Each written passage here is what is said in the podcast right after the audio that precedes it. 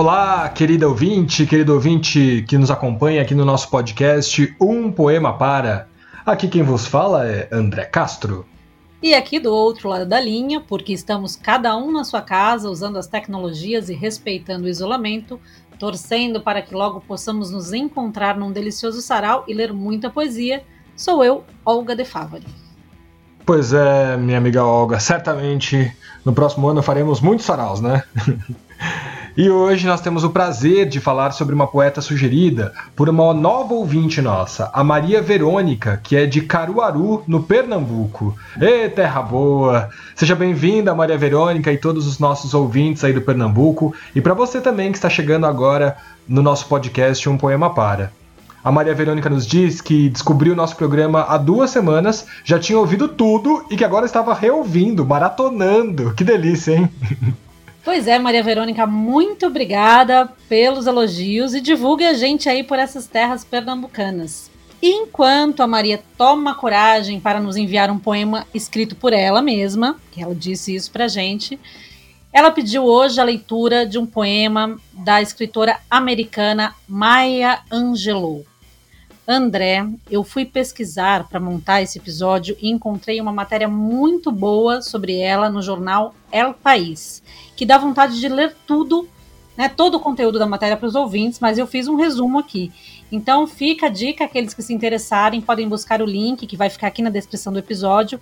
E o título da matéria é Maya Angelou, Uma Vida Completa.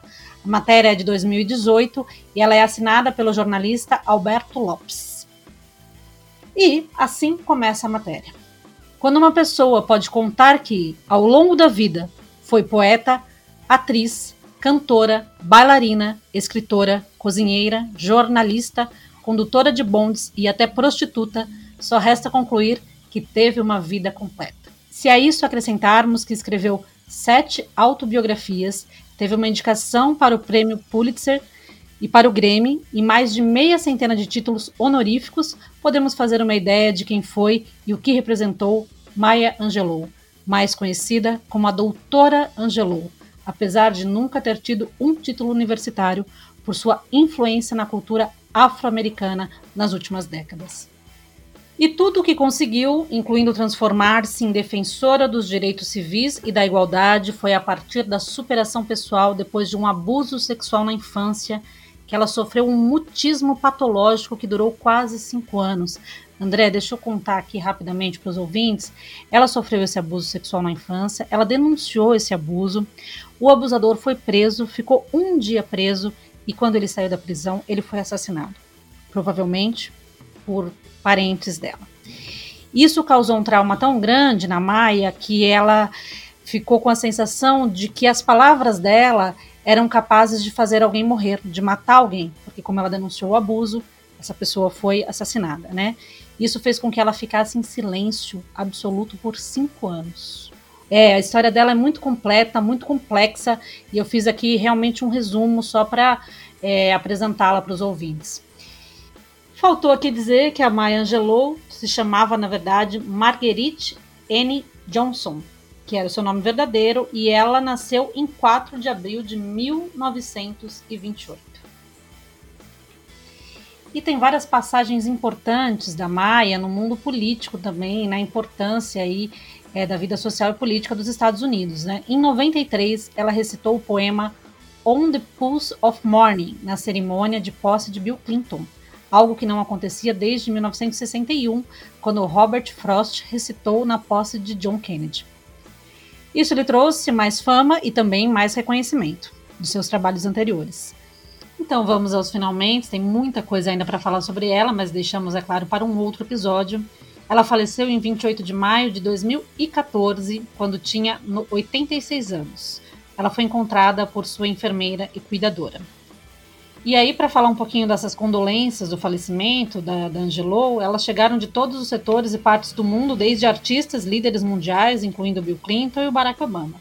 Na semana seguinte, a morte de Angelou, a sua primeira autobiografia, Eu Sei Porque o Pássaro Canta na Gaiola, ocupou o primeiro lugar na lista dos mais vendidos da Amazon. Uau, que baita poeta que a Maria Verônica nos traz, né? Que legal ter aí as palavras então da Maya Angelou aqui no nosso podcast. E esse poema que nós vamos ler foi traduzido por Lube Prates na edição brasileira de Maya Angelou, Poesia Completa. O poema se chama Uma Verdade Corajosa e Surpreendente e é inspirado em O Pálido Ponto Azul, nos explica, Olga, o que, que, é o, o pálido ponto azul, essa referência?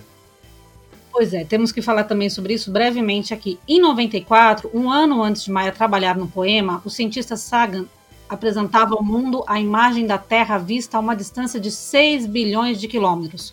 Uma foto que ele capturou em um lapso de espontaneidade, instantes antes que a câmera da sonda Voyager 1 encerrasse a missão de fotografar os planetas do sistema solar. E ao se deparar com a foto granulada mostrando um ponto distante, o cientista descreveu nosso planeta como um pálido ponto azul, dando título à imagem e também a um de seus livros mais famosos publicados naquele mesmo ano. Então, basta de prosa e vamos à poesia. Uma verdade corajosa e surpreendente.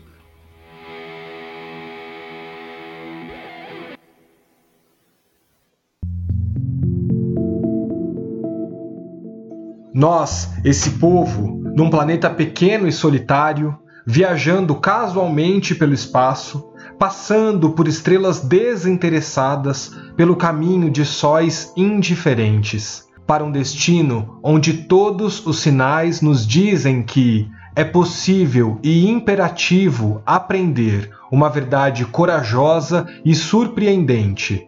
E quando chegarmos a isso, ao dia de pacificação, quando soltarmos nossos dedos dos punhos da hostilidade. Quando chegarmos a isso, quando a cortina cair sobre o espetáculo de menestréis do ódio e os rostos sujos de escárnio forem esfregados, quando os campos de batalha e o Coliseu já não rastelarem nossos filhos e filhas únicos e particulares, junto com a grama pisada e ensanguentada, para deitá-los em covas idênticas em solo estrangeiro, quando o ataque ganancioso das igrejas e a extorsão barulhenta dos templos tiverem cessado, quando as flâmulas balançarem alegremente, quando as bandeiras do mundo tremerem por uma boa leve brisa. Quando chegarmos a isso, quando os rifles caírem de nossos ombros e nossos filhos puderem vestir suas bonecas com bandeiras de trégua, quando as minas terrestres da morte forem removidas e os idosos puderem caminhar em noites de paz.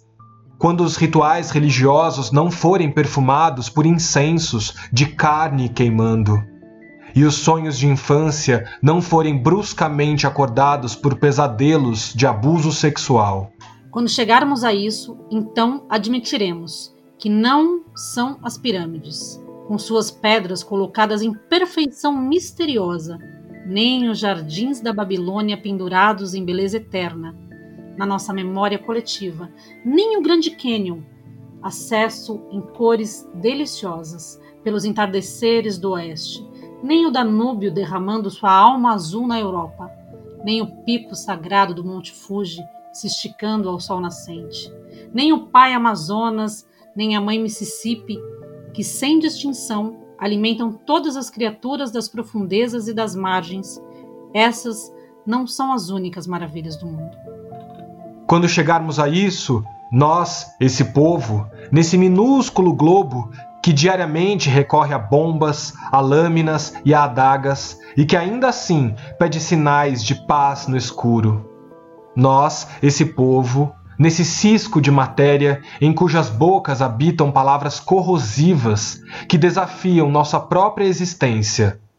Mas dessas mesmas bocas podem vir também sons de doçura tão requintadas que fazem o coração vacilar no seu trabalho e o corpo se acalmar em reverência. Nós, este povo, neste planeta pequeno e à deriva, cujas mãos podem atacar com tanto desembaraço e que num piscar de olhos a vida é extraída de um ser vivo. Entretanto, essas mesmas mãos ainda podem tocar com ternura tão terapêutica e irresistível que o pescoço soberbo fica feliz em se curvar e as costas orgulhosas têm prazer em se dobrar. em meio a tanto caos, em meio a tanta contradição, nós aprendemos que não somos nem anjos e nem demônios.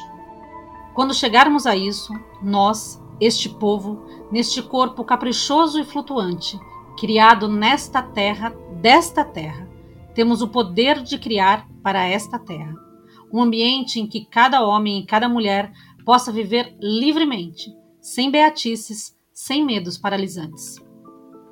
Quando chegarmos a isso, devemos confessar que somos o possível, que somos o milagre, a verdadeira maravilha deste mundo, quando e só quando chegarmos a isso.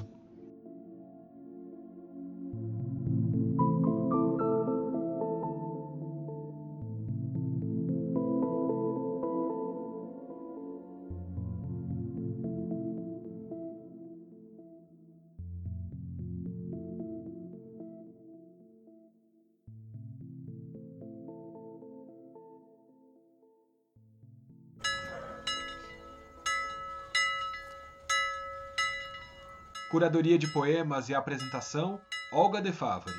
Apresentação e trabalhos técnicos: André Castro. Quer entrar em contato conosco? Então mande um e-mail para umpoemapara@gmail.com. E também, claro, não esquece de curtir o nosso programa nas redes sociais. Um Poema Para. Até o próximo episódio!